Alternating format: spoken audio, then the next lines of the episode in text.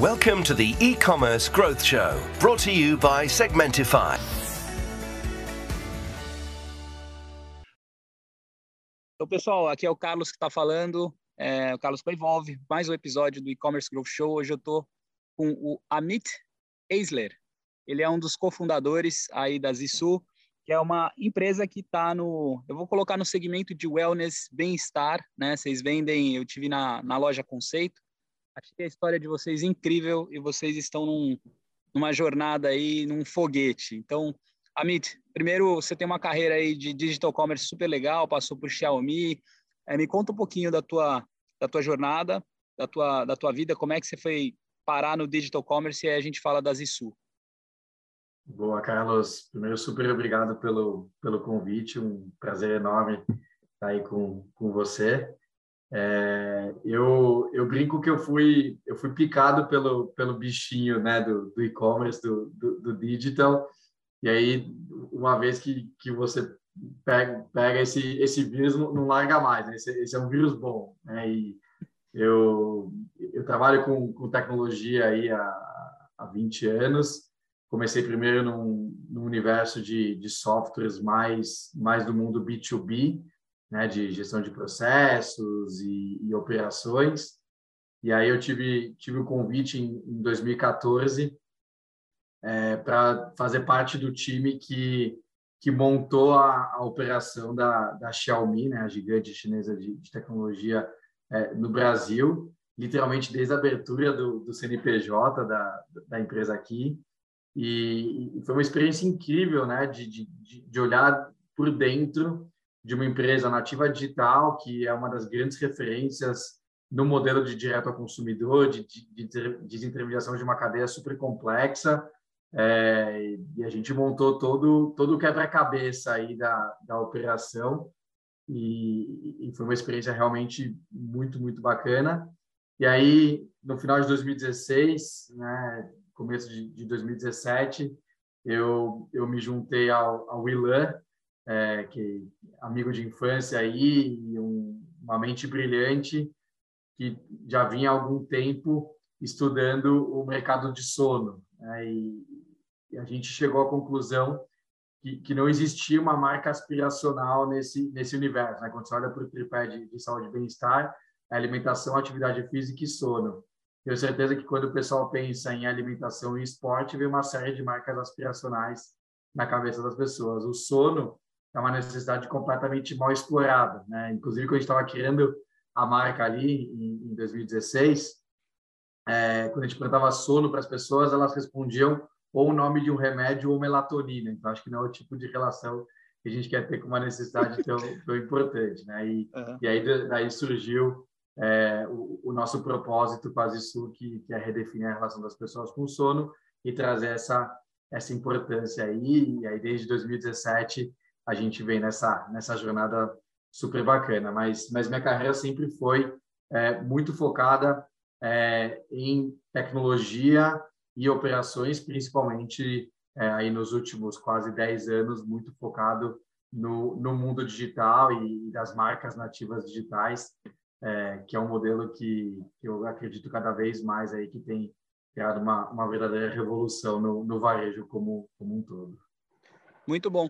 É, se, der, se você puder ir um pouquinho para trás, porque o Ilan também, acho que você morou nos Estados Unidos, o Ilan também. O Ilan, não sei se ele ficou lá mais tempo que você, mas a, bom, lá nos Estados Unidos a gente tem o modelo da Casper, né? Que uhum. é, foi quem bombou, explodiu lá vendendo é nesse mercado do, do sono, vamos chamar também. Isso. E, e, uhum. e, como é que foi um pouco disso, cara? O Ilan que trouxe essa ideia, essa provocação, ele, alguém dormia mal? Como é que é isso? É... Maravilha. É, bom, Ilan morreu metade da vida dele no, nos Estados Unidos.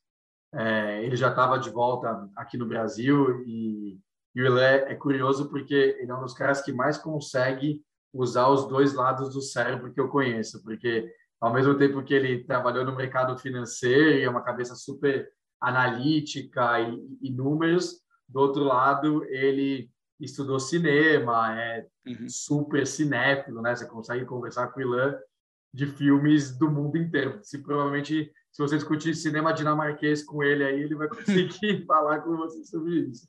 Então ele tem um lado, um lado criativo muito forte também, uma, uma cabeça de, de storytelling, criação de, de, de campanhas muito privilegiada. E ele, ele, ele percebeu que, que essa temática do sono estava ganhando muita relevância nos Estados Unidos. Uh, começou com, com a Ariana Huffington, né? ela escreveu um livro chamado The Sleep Revolution, a Revolução do Sono, uhum. que se tornou um dos, um dos best-sellers é, por lá. E quando uma máquina de comunicação como a Ariana Huffington é, explora matemática, ela obviamente começa a ganhar mais, mais força ali no, é, no, no mainstream, né? E você está me ouvindo, Carlos? Tô, tô te ouvindo, tô te ouvindo. Para mim, é, você travou, é, eu travei para você, mas eu tô te ouvindo perfeito. Tá bom. Tá. É, então, quando uma, uma máquina de comunicação como, como a Ariana Huffington é, explora matemática, obviamente ela vai ganhando muita relevância. É, depois teve inclusive um, um, outro um outro cara chamado Matthew Walker, é, que ele é um PhD neurocientista de, de Berkeley, é, que ele escreveu um livro chamado Why We Sleep, porque nós dormimos. Inclusive foi é, há dois anos um livro recomendado pelo Bill Gates é, no, no LinkedIn dele. Então assim essa essa temática do sono começou a ganhar muita relevância e começaram a surgir é, diversas é, startups é, com modelo de negócios bastante diferentes a explorar essa essa temática do, do sono e da e, da qualidade do bem-estar, da tranquilidade do ambiente do quarto. É, e, e aí o Ilan teve a percepção de que, de fato, no Brasil não existia uma marca aspiracional de sono. Uhum. É, e aí uma das uma das empresas que estavam expoentes na, na época ali nos Estados Unidos é a própria Casper, né, que é, foi a primeira a trabalhar o que eles chamam lá de sleep economy, né, a economia do, do sono, a indústria do sono, é, com produtos incríveis, entre eles uma tecnologia é, que se chama Bed in a Box, né, o cama na caixa, o colchão na caixa, é, que permite que o colchão de qualquer tamanho seja entregue numa caixa de um metro de altura na portaria da casa das pessoas, como você recebe qualquer outro produto que você compra no, no digital. Né? E aí é, ele começou a estudar esse modelo da Casper e um, que é um modelo muito parecido com, com o modelo da Xiaomi, de, de uma marca nativa digital, direto ao consumidor. Ele falou, pô, Amit, estou estudando aqui uma, uma indústria, um modelo de negócio, você conhece bastante aí desse, desse universo de e-commerce, você não quer vir aqui, eu vou te pagar um sushi, a gente troca uma ideia sobre, sobre isso para ver o que, que você acha, para ver se, se faz sentido. E aí, desse, desse sushi, é, nasceu que depois veio, veio a ser a, a, Zissu, mas, de fato, essa, é, as conexões né, para criar a companhia, ela vem, obviamente, do modelo de negócio, do direto ao consumidor, que sempre foi algo que, que a gente acreditou muito, mas principalmente com relação ao propósito do sono, né, de redefinir a relação das pessoas com o sono. Então, o Ilan sempre teve uma relação complexa com, com o sono, além de trabalhar no mercado financeiro. O mercado financeiro tem aquela história de que você vai dormir quando você estiver morto, né, e aproveitar a vida ao máximo, enfim, então uma, uma relação complexa. Eu estava trabalhando numa empresa chinesa, então conferência de madrugada. É, eu também estava com um filho pequeno e, e, o nosso terceiro sócio, que é o Andreas, é, também trabalhava comigo na, na Xiaomi, enfim, então a gente sempre teve é, uma questão aí muito muito de conexão desse desse tema do sono. Então foi uma junção do propósito, né, do, do sono, com é, o poder do modelo de negócio do, do nativo digital direto ao consumidor, que depois até teve um cara chamado Andy Dunn, que, que é fundador da, da Bonobos, é, que é uma uhum. marca de roupa masculina que depois foi vendida para o Walmart por 300 milhões de dólares, ele criou um termo que são as DNVBs, né? Digital Native Vertical Brands, ou seja, as marcas nativas digitais e verticalizadas, porque são marcas que são donas de produto e que têm uma relação direta com o consumidor. Então, a gente é, sempre sempre gostou de, de definir as isso como a, a, DNVB do sono, né? Esse foi o, o grande mote aí da, do, do, do nosso é, do, do, modelo que a gente criou por aqui. Cara, muito bom. Meu, eu vou, eu vou ter que me desculpar, mas a imagem travou, o áudio tá bom, mas eu vou resetar aqui rapidinho e eu te chamo em dois minutos, tudo bem? Tá ótimo. Só para a gente poder bem. te ver. Tá. tá Perdão, bom. Amit. Sem problema. Bom, a gente teve um probleminha técnico aqui, eu só vou pegar o gancho da última coisa que você falou. é, Amit, então vocês, o, você, de, de alguma forma, vocês tinham uma relação complexa com sono, começaram a conversar, teve o livro da Ariana Huffington lá nos Estados Unidos, teve um outro autor que você falou, que eu não me recordo agora. Matthew Walker. Matthew, Matthew Walker. Walker. E aí o Ilan começou a burilar essas ideias, aí te chamou, você estava na Xiaomi, que vocês tinham uma, uma dinâmica bem desafiadora ali, né? E relações complicadas com Sony, começaram a, a brincar com a ideia de criar uma marca aspiracional aí é, no, no mundo do bem-estar e do sono. Super legal. Uhum. E aí me conta um pouco dos desafios de se criar essa DNVB, né? Essa, essa de se, de, de se chegar, chegar direto no consumidor final e do modelo de vocês. Acho que primeiro assim, falar do modelo de vocês, né? Como é que a, a Zisso opera e, e depois dos desafios. O Ilan me contou uhum. muita coisa interessante da cadeia de colchões né? É como é que funciona, que é uma, é uma bagunça ali, as espumas, ou, né? Então, conta isso aí para a gente, por favor. Por que, que o modelo de, de DNVB faz, faz muito sentido na, na vertical do, do sono e especificamente é, de, de, colchões, que é por onde a gente decidiu começar? Porque primeiro a gente decidiu que é uma marca de sono, e aí, ponto de partida, o colchão, que é o grande chassi do, do ambiente do quarto. Né? Então, é, primeiro que não existe, né, ou não existia até então, uma, uma marca aspiracional nesse, nesse universo, é, com todo com todo respeito aí a, a, aos players existentes. Até então, a gente até fez muita pesquisa com relação a isso, as pessoas não tinham o menor prazer de comprar colchão, de ir nas lojas tradicionais, aquele modelo que parece você está nos anos 60, aquele marketing manipulador, é, o preço é metade do dobro, comunicação complexa. É, então, a gente percebeu que existia muito espaço da gente criar um, uma marca com posicionamento verdadeiro e com uma verdadeira obsessão pela experiência do cliente e redefinir a forma com que as pessoas passavam pela jornada de, de compra desse tipo de produto. E, a, e, e o outro ponto é que é, é uma indústria completamente ineficiente. Para você ter ideia, Carlos, é, existe um múltiplo de quase cinco vezes entre a indústria e o varejo até o produto chegar no consumidor final. Porque você tem, primeiro, uma série de intermediários na cadeia e muita ineficiência de complexidade de estoque, uma infinidade muito grande de produtos, a logística é super complexa, né? a cubagem do produto é muito cara, então alguém que produz no sul para entregar no norte do país, é, o frete é mais caro do que o próprio produto. Então, um colchão que sai por 200 reais da fábrica pode chegar a custar mil reais para o consumidor final. Então, a gente vem com um modelo de desintermediação da cadeia, de simplicidade é, no processo de compra e simplificação da quantidade de, de SKUs, né, da quantidade de produtos. E aí, com isso, a gente consegue pegar essa, essa ineficiência que existia na indústria tradicional e, e, traduzir isso como proposta de valor completamente diferente para o consumidor final. Então, é, a gente é, conseguiu trazer aqui algo que fosse completamente diferente daquilo que era oferecido aí pela, é, pelos players existentes. Então, é, e, e, a gente sempre teve muito claro, Carlos, que para a gente ter sucesso com a DNVB é um tripé de marca, produto e experiência.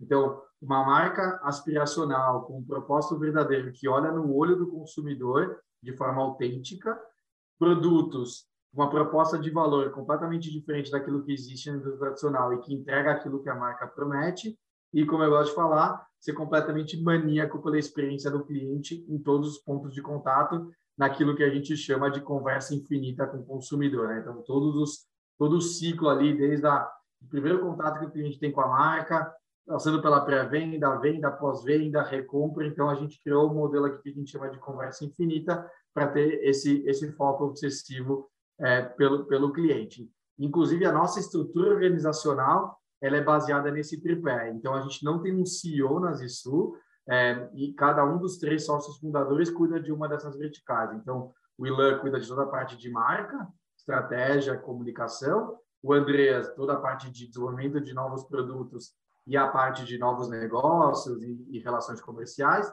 e eu cuido da vertical é, de experiência, que é toda a parte de atendimento ao cliente, operações, logística é, e tecnologia. Então, a gente montou a estrutura da empresa dentro do, desses tripés que a gente, desse tripé que a gente entende que é fundamental.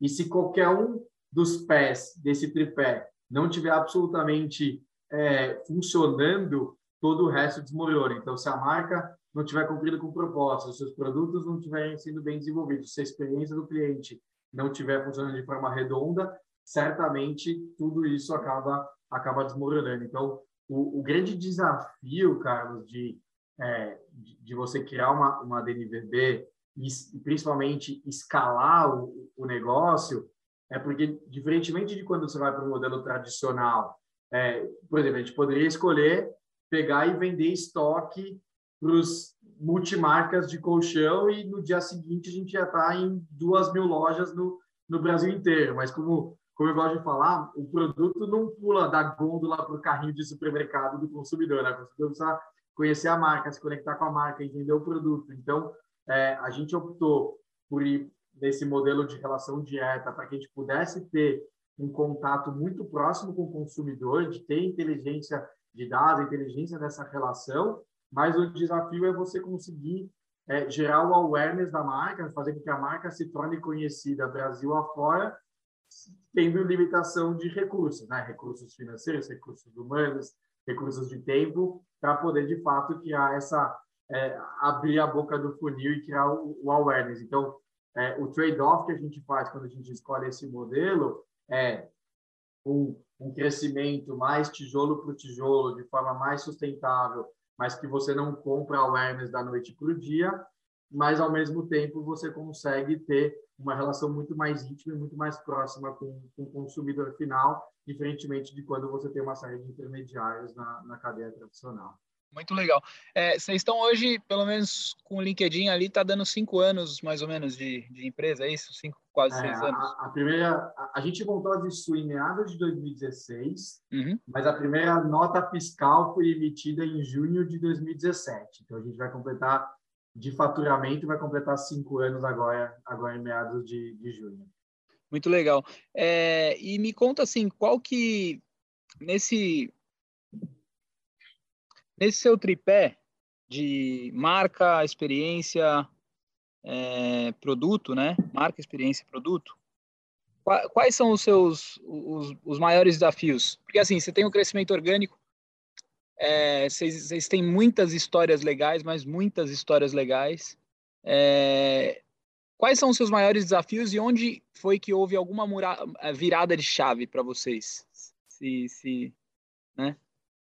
A gente, Carlos, é, se tem uma coisa que a gente aprendeu nesse, nesses cinco anos é que não existe bala de prata do crescimento. Olha, eu vou fazer isso aqui, isso aqui vai mudar de patamar e o negócio vai explodir e estamos uhum. feitos. Então, pelo menos não em concessão de marca, não existe você queimar etapas, né? Uhum. Porque a marca ela vai se construindo no imaginário das pessoas a, a, ao longo do tempo. Então, sem dúvida nenhuma, o maior desafio do ponto de vista de marca é você conseguir ter consistência e coerência ao longo do tempo para que você mantenha aquele propósito funcionando, né? Então, é, isso, isso é, é muitas vezes te faz, inclusive, a tomar decisões não intuitivas até do ponto de vista de investimento, do ponto de vista é, de, de, de, lançamento de produtos, uma série de coisas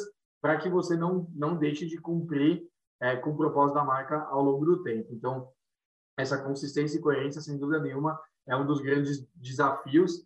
É, e, e, o que a gente percebeu é que toda vez que a gente faz ou alguma ação inusitada, ou algum tipo de parceria, ou um lançamento de produto, tudo isso muda a empresa alguns degraus para cima e aí, depois que acaba essa ação, a gente não volta para o degrau de baixo, a gente continua naquele degrau, a gente vai subindo esses degraus é, de forma sustentável, de forma consistente. Então, tem várias histórias, pra, uma delas que, que, acho que é muito, muito icônica, que é na Copa do Mundo de, de 2018 na, na Rússia, o Marcelo, lateral esquerdo da seleção, é, saiu de jogo com uma lesão nas costas, aí o médico da seleção falou que, na verdade, era culpa do, é, do colchão do hotel na Rússia, que era muito mole, que não tinha ocasionado uma lesão na lombar do Marcelo, e aí a gente deu um jeito de mandar um colchão nosso para Kazan, na Rússia, fazer com que esse colchão chegasse até o Marcelo, e aí foram 70 matérias publicadas na mídia, entrevista é, nossa para televisão mexicana, porque o próximo jogo era contra o México. O Mauro Naves, da, da, da Globo, falou no link ao vivo do colchão que estava indo para o Marcelo. Então, a gente conseguiu, com ousadia e com a força das redes sociais, é, fazer toda uma história ali que muda a empresa de, de patamar do ponto de vista de, de awareness. Então, a gente sobe alguns degraus. Uhum. A gente, no final de 2019, recebeu um investimento da Fast Shop, né, da rede de varejos Fast Shop, é, que tem 100 lojas no, no Brasil inteiro, é, além, obviamente, do, né, do, do, PR que isso gera, de, de, várias matérias que saíram na mídia sobre essa parceria, a gente passou a estar presente em 100 lojas no Brasil todo, que também ajuda a gente a, a, a subir mais alguns degraus de patamar de, de, de awareness. Então, são esse, esse, tipo de ações, acho que é legal citar também, por exemplo, que a gente é, desde 2017, a, a marca de escolha dos hotéis Fazano, então a gente já está em seis hotéis Fazano aqui no Brasil, então isso é uma baita chancela de, de qualidade do produto, da marca, então isso também ajuda a gente a, a subir mais alguns degraus. Então, é, como eu disse, não existe é, um fator isolado que faz com que a marca é, exploda da noite para o dia. Existe sim uma consistência, uma coerência e várias ações, seja de ousadia, seja de parceria, seja de collabs, que vão ajudando a marca a, a encher o copinho do, do awareness e se tornar mais conhecida. E, obviamente, todo a gente não pode deixar de citar o investimento em mídia, né? Seja na, na, na mídia digital, seja aquela a gente tem agora acho que depois de, de quatro cinco anos a gente aprendeu a como trabalhar com os influenciadores e as influenciadoras digitais é, uhum. para poder trazer isso para dentro é, do que a gente chama do full funnel approach, né? A gente olha o funil de awareness, consideração, conversão e retenção, e a gente vai usando os ativos que a gente foi criando ao longo do tempo em cada uma dessas, dessas etapas do funil. E vamos falar sobre isso então, como trabalhar, por causa, eu acho interessante, como trabalhar com influenciadores, acho que esse é um tema legal. É, vocês têm, eu, eu, eu tive a oportunidade de fazer a experiência, é incrível, o colchão falta voar, é muito bom, é muito legal. Tava falando com a Vivian, é incrível a experiência. Você sente, ainda mais que a salinha é climatizada, cara, é, é, é animal a experiência aí da, de vocês que vocês oferecem. Eu vi como é que o atendimento é, muita coisa via WhatsApp, o pessoal ali, né, com o cliente na hora, bem humanizado. Conta um pouquinho primeiro é, do, desse, dessa, como trabalhar com influenciadores. O que, que vocês aprenderam e o que não fazer? Quais são os aprendizados? É, acho que o grande aprendizado é separar os, os influenciadores em, em dois grandes blocos.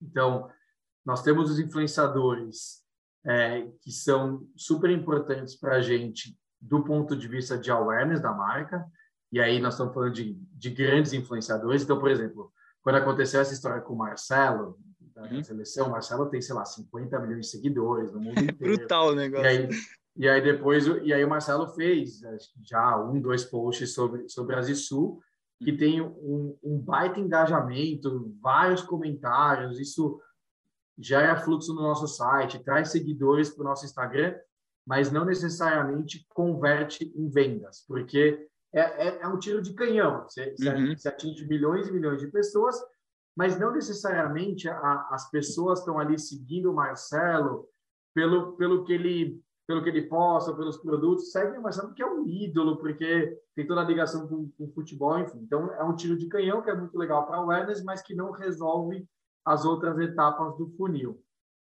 Aí a gente tem uma outra categoria de influenciadores, que a gente chama aqui dentro de influenciadores mavens, né? que são influenciadores que exploram temáticas específicas que têm a ver com a nossa jornada de compra, tem a ver com a nossa marca e e, e, que são ali, que tem seus 300, 400, 500 mil seguidores, às vezes até praticamente um milhão de seguidores, mas que quem segue esses influenciadores segue pelo conteúdo que, que eles postam, pelo, uhum. pela natureza do conteúdo, pelos produtos, pelas dicas que, que, dão, e não só pela imagem dessa, dessa pessoa. Uhum. E a gente tem um grupo aí, normalmente, de, de 10 a 15 influenciadores Mavens, que a gente tem uma relação recorrente, uhum. é, e aí a gente consegue ter profundidade no conteúdo.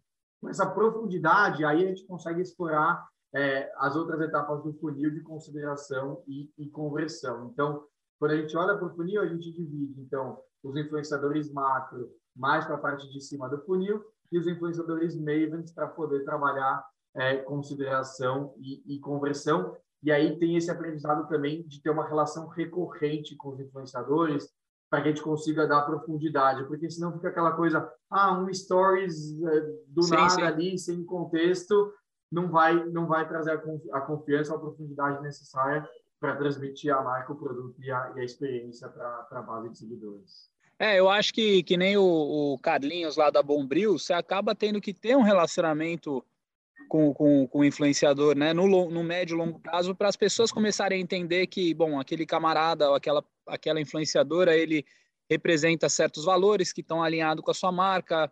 E fora que eu, eu gosto quando a mídia não é mídia, é uma, uma, pô, esse colchão super legal, uma conversa, ou quando é uma mídia, mas, cara, é um negócio genuíno, não é aquela coisa forçada, sabe?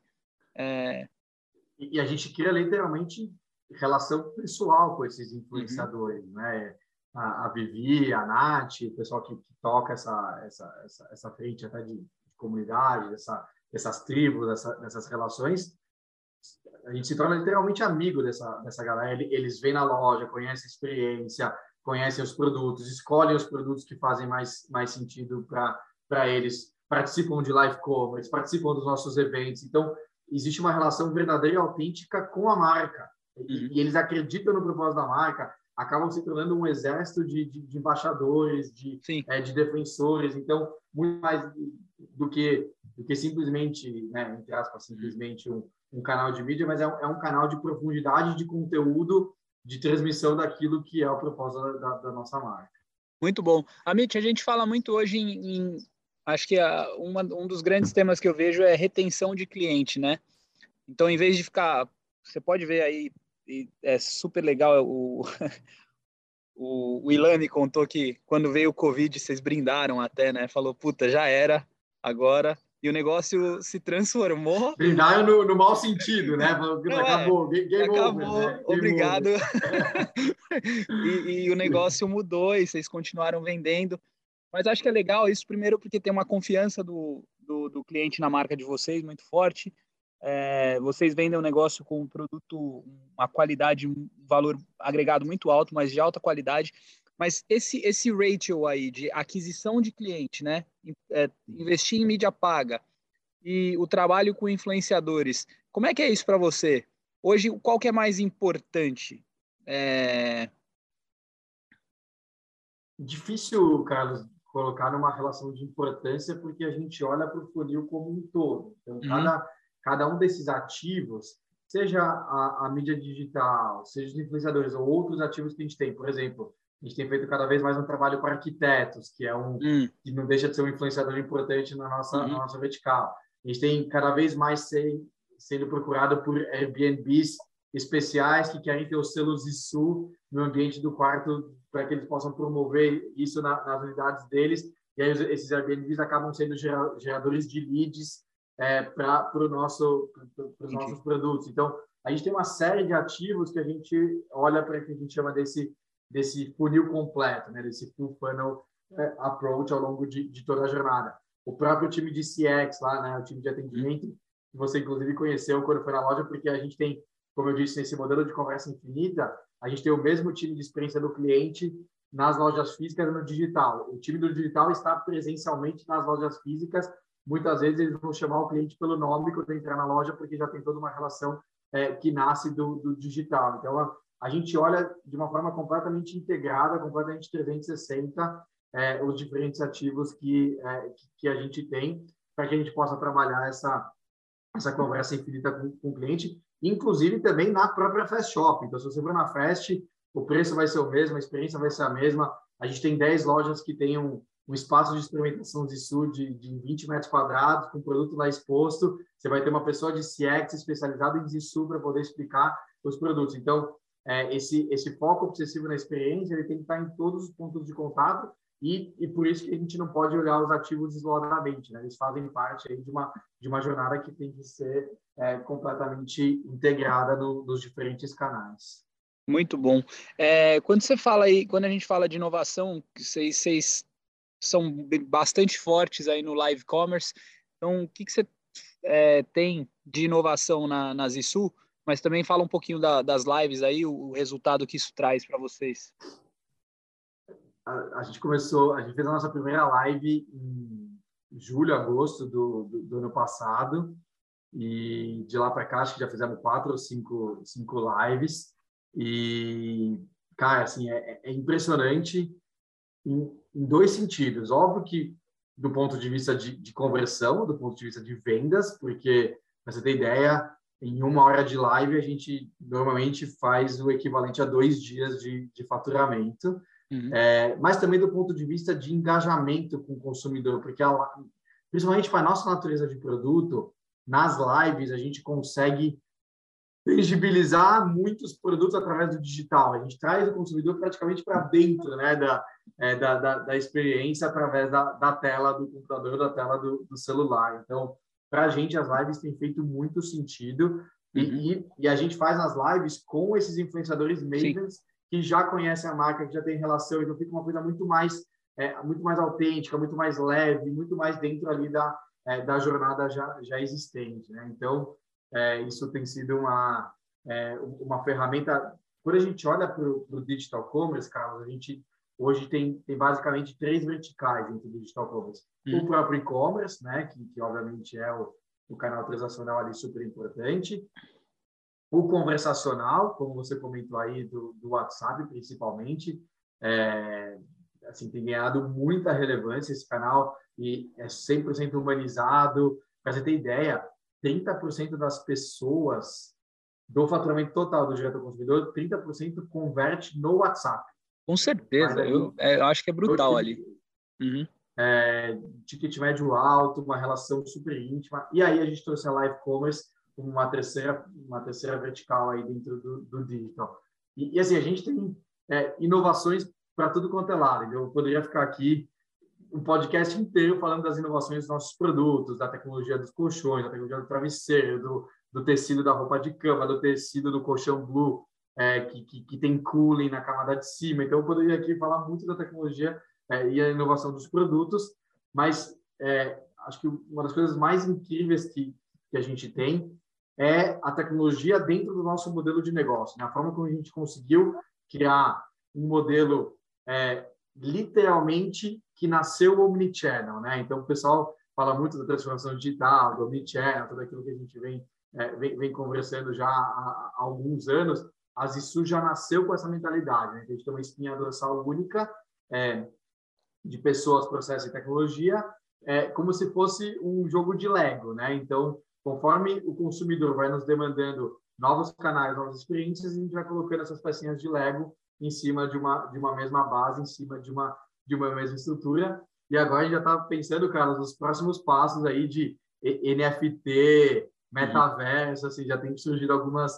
A gente fez na, no lançamento da, da nossa nossa loja de Moema aqui em São Paulo, a gente fez uma galeria com, com, com um artista é, e aí a gente transformou a, a arte que ele fez é, em, em, em NFTs. Então você tem tanta arte do mundo real, quanto as peças de arte em NFT. E os primeiros clientes que compraram nessa loja ganharam o NFT desse, é, desse artista. E é um ativo que, se esse artista bombar é, depois ali nas NFTs, é um ativo que, que esses clientes têm. Então, isso foi uma, uma primeira brincadeira que, que, que a gente fez ali com, é, com, com, os tokens, mas que, sem dúvida nenhuma, já é alguma coisa que a gente tem olhado com, com bastante atenção é, em, como, em como trazer a, as ISU aí também para a Web 3.0. Que legal. E, e, quais foram os desafios que vocês viram de fazer esse, esse, esse experimento inicial? acho que existe, tem, todo, tem todo ainda uma... É, acho que tem, tem, tem dois lados do desafio. Primeiro tem o desafio é, do próprio entendimento das pessoas do que é isso, né? Ainda é tudo muito muito novo, ainda tem uma certa resistência, enfim, é, então existe uma questão de, de educação do público, do público de, né, de educar o consumidor do, do que é esse, esse, esse novo mundo aí do, do, das NFTs, das criptos e do, e do metaverso. E acho que existe também um aprendizado do nosso lado daquilo que funciona e daquilo que faz sentido para a nossa tribo, né? para a nossa comunidade. Acho que o, o mais difícil a gente, né, de, de você de você criar alguma coisa no, nesse universo das NFTs é você ter uma comunidade com engajamento. Então isso uhum. a gente já a gente já conseguiu criar, a gente tem uma tribo na, na nossa volta que, que se conecta com a nossa marca. Agora o desafio é a gente entender é, o que, que faz sentido para o nosso público é, e, e, acho que uma coisa que a gente acredita muito aqui é a junção dos dois universos, do, é, de como você pode ter benefícios no mundo real através de algo que você tem na numa NFT ou alguma coisa no, virtual, mas que te traga benefícios no mundo real, no, no, mundo tangível. A gente a gente acredita que o elo entre entre os dois mundos vai ser, pelo menos nesse primeiro momento, vai ser algo que faz muito mais sentido do que algo puramente é, no, no metaverso. Muito legal. E o que, que você vê? Seria um, como é que você vê isso? Uma, uma coisa que você vê que seria um benefício? Seria um programa de lealdade? É um, é um next level de um loyalty program? Alguma, alguma coisa assim? É. é provavelmente algo que traga exclusividade, né? Uhum. Algo que, que, você consiga. E como os, né, os NFTs eles, eles têm uma é, uma rastreabilidade, uma autenticidade comprovada, né? Você sabe uhum. que se você fizer direito com as plataformas certas, você consegue aquele NFT ele é ele é incopiável né? Ele, não, uhum. ele, ele, tem toda uma segurança ali pelo blockchain etc que que é super interessante. Então eu eu eu pessoalmente isso é uma coisa que ainda está super ongoing aqui na Zissu que a gente tem discutido muito mas eu tive até o a gente tem um, um investidor nosso que é o que é o Maurício Benvenuti da da Starts que é um cara best-seller de, de livros de, de inovação. A gente tem ele está morando em Miami que é praticamente a capital hoje desse da Web 3.0. A gente tem a gente teve uma conversa muito legal com ele na, na semana passada e ao, ao, que tudo indica nesse primeiro momento algo muito relacionado a isso, a exclusividade, a membership, a fidelidade, acessos a, a produtos exclusivos, a eventos exclusivos, enfim, acessos exclusivos provavelmente a um no, acessos exclusivos no mundo real através de algo que você tem no no, no virtual parece ser um, um, caminho bem interessante aí nesse, nessa primeira onda aí dessa, dessa temática. Pô, muito legal. Bom, olha, é, eu vou fazer uma última pergunta, Amit. Muito, muito bom conversar com você. A minha última pergunta é só em relação ao momento bola de cristal. Aí, como é que você vê? Então, a gente falou de algumas inovações, né? Mas o, é, o, o futuro das ISU aí, que, que se, se você tiver que colocar um curto, médio e longo prazo, o que esperar? A gente é, fechou uma rodada de captação, uhum. anunciou agora faz, faz um mês. É, a gente fechou uma rodada de, de 10 milhões de reais. E o, o, essa rodada tem alguns vetores estratégicos importantes. Uh, o primeiro deles é aumentar nossa capilaridade de, de, lojas físicas. Então, a gente acredita assim muito ainda no, no offline, né, Na, nas lojas como um complemento, como completamente integradas com, com o digital, mas com a experiência que você viveu na nossa loja no, no Jardins, é, a gente conseguiu levar isso a mais cidades pelo, pelo Brasil, então a, a gente já a, a, ainda uma, a gente vai abrir mais uma loja em maio, uma outra loja em junho desse ano, mais uma loja no segundo semestre, chega até 10 lojas é, até o final do ano que vem. Então, essa expansão de lojas físicas sem dúvida nenhuma, é algo muito central da, dentro da nossa estratégia. A gente está aumentando o nosso portfólio de produtos no nosso core, então a gente, muito em breve, aí vai lançar uma, uma nova linha é, de colchão focado na, na geração Z, né? então, é, com uma pegada super jovem, é, de novo, essa temática aí que a gente uhum. tem trazido da, é, da Web 3.0 e pegada de carbono, enfim, a gente vai ter um design diferente, uma comunicação super bacana, então a gente vai trazer uma, uma linha nova para aumentar esse nosso mercado endereçável. E a gente tem uma terceira frente super importante que, que a gente chama aqui de, de plataforma Pause by Zisu, então a gente está criando uma, uma marca by Zisu, que é essa marca Pause, que é para a gente explorar cada vez mais essa temática da desconexão, a temática do bem-estar, é, uhum. da tranquilidade. E na plataforma Pause Base Sul, a gente vai, né, a gente já tem trabalhado isso em colaboração com outras marcas. Então, a gente já fez uma campanha com a Amazon chamada Ritual do Sono, é, que você comprava é, Alex e Kindle junto com os nossos produtos e tinha toda uma temática ali do ritual. A gente fez uma collab agora na Páscoa com a Goldco, que é uma marca zero açúcar de, de chocolates, com foco em, em bem-estar e saúde também, que você comprava as isso e ganhava cashback na, é, na Goldco. A gente está é, trabalhando, assim, a gente tem agora três ou quatro collabs é, super, super bacanas, desde marcas gigantescas até outras DNVBs que tem uhum. a ver com, com essa temática, exatamente, Carlos, para trazer mais recorrência de produtos para nossa comunidade, que é aquilo, aquele ponto que você trouxe. Que Muito legal. Nós, né, colchão você troca a cada 7, 10 anos, é, né? Então, é. como é que a gente consegue trazer mais frequência de produtos? É, óbvio que através de conteúdo também, mas principalmente através de produtos para essa nossa para essa nossa comunidade. Cara, incrível. Você conhece o, você conhece o Christian Wolters, da Zen? Ainda não. Zen, é, eu vou te apresentar. Ele é amigo meu, Legal. ele é meio brasileiro, meio dinamarquês. E ele, é, acho que é um dos aplicativos mais baixados aí de meditação. Eu acho que tem muito a ver com, a proposta o de vocês. O aplicativo eu conheço. É. é. eu não conheço ele pessoalmente. Ah, ele é, ele é um amigo. Depois eu apresento aí, a gente, a gente fala no, no off. Mas olha, é, Amit, primeiro, muito obrigado, parabéns por todo o sucesso. É, para você, para o Ilan, como que é o nome do outro sócio? O Andreas. Do Andreas, é incrível a história. Vivian, obrigado por ter facilitado tudo isso aqui. E... Eu que agradeço. É, obrigado. Se o pessoal quiser saber mais sobre a Zissu e entrar em contato com, com você, qual que é o melhor caminho? Maravilha. Então, novamente, o, o site da Zissu, né? Zissu, Z-I-S-S-O-U.com.br. Nossas redes sociais, no Instagram, arroba é, ZissuBR. E, e, o meu LinkedIn, fácil, não tem muitos homônimos. A Mitaiser é só me mandar um, um, um, inbox ali, uma mensagem.